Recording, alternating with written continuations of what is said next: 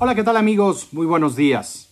En esta pretemporada que se ha hecho muy, muy larga, la espera, hemos estado ya eh, preguntándonos cuántos días faltan para que comience la, la Fórmula 1 2023. Bueno, pues vamos a hacer y vamos a continuar con el repaso de algunas situaciones que se han dado a lo largo de la historia. El día de hoy vamos a hablar sobre un tema que muchos por ahí no conocen, pero pues es muy interesante porque las innovaciones en la Fórmula 1 y en los equipos de la máxima categoría del automovilismo mundial siempre son eh, algo que buscan, que siempre están en la búsqueda de encontrar. Innovar en sus monoplazas es algo, es una premisa que tienen los equipos eh, muy clara, ¿no? Y todos, todos lo buscan y muy pocos lo logran. El día de hoy vamos a hablar sobre aquel famoso cuarto pedal de McLaren en 1997. Mucha gente recuerda que fue en 1998, pero en realidad comenzó un par de años atrás. El Mundial de Fórmula 1 vive inmerso en una polémica continua. En el 2020 esta polémica llegó después de la innovación del equipo Mercedes AMG Fórmula 1 con aquel famoso DAS. En aquel momento hubo protestas, pero la FIA lo avaló y le permitió usarlo durante toda la temporada 2020 al equipo alemán. También hubo una polémica aquel año acerca de la legalidad del RP20 del equipo Racing Point y que bueno, pues todos, todos podemos eh, hoy día tener claro que era un auto muy similar, era una copia del W10, pues también se incluían elementos que en teoría debían de haber sido diseñados y desarrollados por el propio equipo. Han sido muchísimas de estas innovaciones, pero durante la historia de este campeonato han sido también muchos los sistemas que han sido eliminados o que han sido prohibidos por la FIA. Algunos de ellos fueron claves en las eh, definiciones de los títulos en esas temporadas, como por ejemplo aquel doble difusor del que ya hablamos eh, en la historia, en la serie de videos en la historia del equipo Brown GP que acabamos de hacer en este, en este canal. También los escapes sopladores de aquel Red Bull y en esa era dominante de Red Bull de cuatro títulos mundiales. Eh, ¿Cómo olvidar el más damper de Renault en aquellas temporadas en donde también ganaron mundiales? Cuatro títulos mundiales en el 2005 y 2006.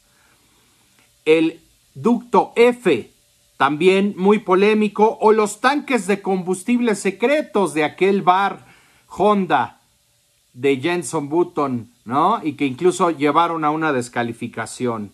Bueno, casos, casos hay muchos y muy variados como este, pero remontémonos a la temporada de 1997 en la Fórmula 1, en donde un fotógrafo, sí, escuchó usted bien, un fotógrafo desató toda una polémica en cuanto a la Fórmula 1. ¿Por qué?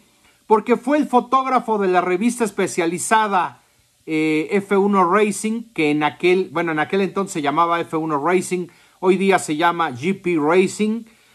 El fotógrafo Darren Heath, este fotógrafo siempre eh, estuvo en la búsqueda de, de, las pequeñas innovaciones de los equipos. En el Gran Premio de eh, Austria, en el A1 Ring, hoy día Red Bull Ring, el McLaren MP412 de Mika Hakkinen y David Coulthard tenía una particularidad y es que durante las frenadas eran eh, los frenos del tren trasero los que estaban al rojo vivo, se encendían y esto incluso se daba en el proceso de aceleración. Esto llamó mucho la atención de Darren Heath y, y comenzaron a darle seguimiento a esta situación. En el siguiente Gran Premio, que fue el Gran Premio de Luxemburgo, Darren Heath siguió poniéndole atención al tema de los frenos del McLaren y tuvo la oportunidad de, en un momento en donde tuvo que quedar el auto sobre la pista, Darren Heath se acercó a tomarle la fotografía por dentro del cockpit de aquel McLaren. Y bueno, tuvo la suerte, la enorme suerte de que eh, Mika Hakkinen había dejado su auto sin el volante puesto. Y esto le permitió meter la cámara dentro del cockpit junto con el flash y pudo tomar esta foto que confirmó las sospechas de todo el equipo de F1 Racing.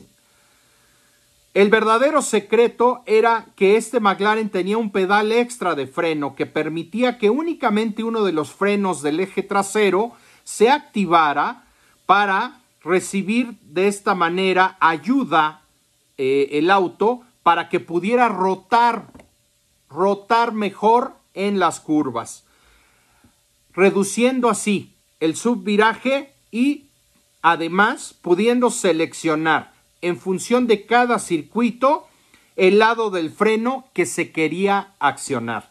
Y esto lo contó Darren Heath eh, eh, hace algunos años en, un podcast y contaba que bueno que en ese Gran Premio de Austria había tomado un par de fotos de los McLaren en curva donde se todo mundo podría concluir fácilmente que iban bajo aceleración.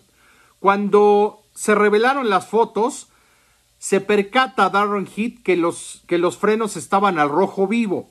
Esto desató las sospechas en el equipo de esta revista eh, F1 Racing y Matt Bishop, en aquel entonces el director de la revista, junto con Darren Heath, iniciaron una investigación y concluyeron que el equipo estaba usando un sistema manual de frenado operado por el piloto por supuesto, adicional al eh, sistema tradicional de, frenos, ¿no? Darren Heath estaba siendo informado por Matt Bishop en, en, el circuito desde el Media Center y cuando se detuvo el auto de Mika Hakkinen pudo tomar esa foto. La historia fue publicada en noviembre de 1997 y la reacción de los demás equipos fue furiosa. Nadie nadie tenía idea de este sistema que había desarrollado McLaren. Por supuesto, la respuesta, la respuesta en el paddock fue brutal. Otros equipos habían desarrollado un sistema similar como Jordan, como Williams, Ferrari también diciendo que bueno, que ellos lo iban a hacer con pilotaje electrónico, lo cual fue declarado ilegal. Pero tras las numerosas quejas por parte del resto de los equipos. Este sistema fue prohibido hasta 1998, después del primer Gran Premio de la temporada en donde McLaren dominó totalmente aquel Gran Premio de Australia. Steven Nichols contó que él fue el autor intelectual de este sistema y bueno, mencionaba que en la Navidad de 1996 estaba de vacaciones en la casa de sus padres y que estaba en la tina, eh, en, el, en el baño, y que ahí se le ocurrió la idea, porque por lo general en aquella época los McLaren eran autos que tenían mucho subviraje. Y bueno, pensando Stevie Nichols que tenían neumáticos traseros bastante delgados y neumáticos delanteros bastante grandes, se le ocurrió la idea de poner un freno trasero que, que funcionara solamente en el tren trasero. Esto realmente era muy básico y en el equipo mencionaban que realmente el gasto para implementar este sistema fue mínimo, fue por ahí entre 50 y 100 libras. Pero realmente todo lo que tuvieron que hacer fue poner un cilindro maestro adicional en el auto y un tramo de aerokip, que es un tubo de freno, que iba directamente a la pinza trasera derecha. De modo que cuando presionaban el pedal eh, de manera normal ponía fuerza en las dos eh, eh, en los dos calipers de freno traseros y cuando presionabas el freno ese cuarto pedal que estaba en, en, el McLaren realmente solamente se activaba la parte trasera derecha de, de la suspensión, ¿no? Coulthard era un piloto a la vieja escuela y era un piloto que decidió que se sentía muy incómodo. ¿Por qué? Porque él sí tenía el pedal del embrague junto con el del freno y el acelerador de manera tradicional. Mika Hakkinen, él sí usaba él ya el, embrague de, eh, de paleta en el volante. Y esto impidió que David Coulthard lo usara de inicio. De hecho, lo había pensado Stevie Nichols, este sistema para David Coulthard, que siempre se quejaba mucho de eh, el subviraje que generaban estos autos de McLaren. Y esto fue pensado por Stevie Nichols para darle la oportunidad a David Coulthard de eliminar este subviraje y eh, facilitarle la conducción del auto. Pero realmente eh, David cuando le sugirieron este sistema se negó a probarlo porque pensó que era algo extraño.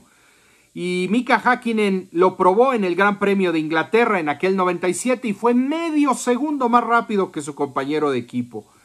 Todo esto, bueno, pues generó que eh, buscaran la solución también para Coulthard y por eso Coulthard siguió usando los tres pedales de embrague, freno y acelerador, pero con un cuarto pedal adicional que pues tuvieron que encontrarle espacio dentro del cockpit. Todo el mundo pensaba que ese era el secreto por el cual McLaren estaba dominando la temporada 98. Lamentablemente para la competencia esto no fue no fue totalmente cierto. Sí, sí les ayudaba a encontrar tiempo por vuelta, pero el McLaren en 1998 era el auto dominante y arrasó literalmente en el mundial de esa temporada. Eh, Mika Hakkinen fue un piloto que estuvo en un estado de forma impresionante y tanto Hakkinen como Coulthard fueron los favoritos durante la temporada a pesar de los esfuerzos de Ferrari y de Michael Schumacher. La innovación es parte de la Fórmula 1, amigos, siempre lo ha sido. Y tal cual, seguramente en el año 2023 estaremos esperando innovaciones por parte de los equipos de punta principalmente, que son quienes tienen normalmente eh, más oportunidad de crear esta clase de ventajas que muchas veces pueden rayar en la ilegalidad o incluso estar totalmente en, el, en el aspecto ilegal del deporte, pero bueno, es parte de la Fórmula 1, siempre ha sido así y va a seguir sucediendo. Las fotos eh, de Darren Heath, bueno, fueron, le dieron la vuelta al mundo y en 1998 McLaren desarrolló aún más este sistema para aquel MP413. Y en lugar de tener que preconfigurar este freno eh, previamente a, llegar a cada circuito. A partir de 1998 lo mejoraron con una instalación que permitía que fueran los pilotos a través de un interruptor los que elegían el lado sobre el que debería funcionar y accionarse curva por curva este sistema. Por eso fue prohibido a partir del primer Gran Premio de 1998. Y bueno, historias que tiene la Fórmula 1, amigos. Espero les haya gustado este video. Y si es así, por favor suscríbanse al canal si no lo han hecho ya. Denle clic a la campanita aquí debajo. Y por supuesto también agradezco mucho sus comentarios y sus likes, ya que es una excelente manera de apoyar a este canal. Nos vemos a la próxima, amigos.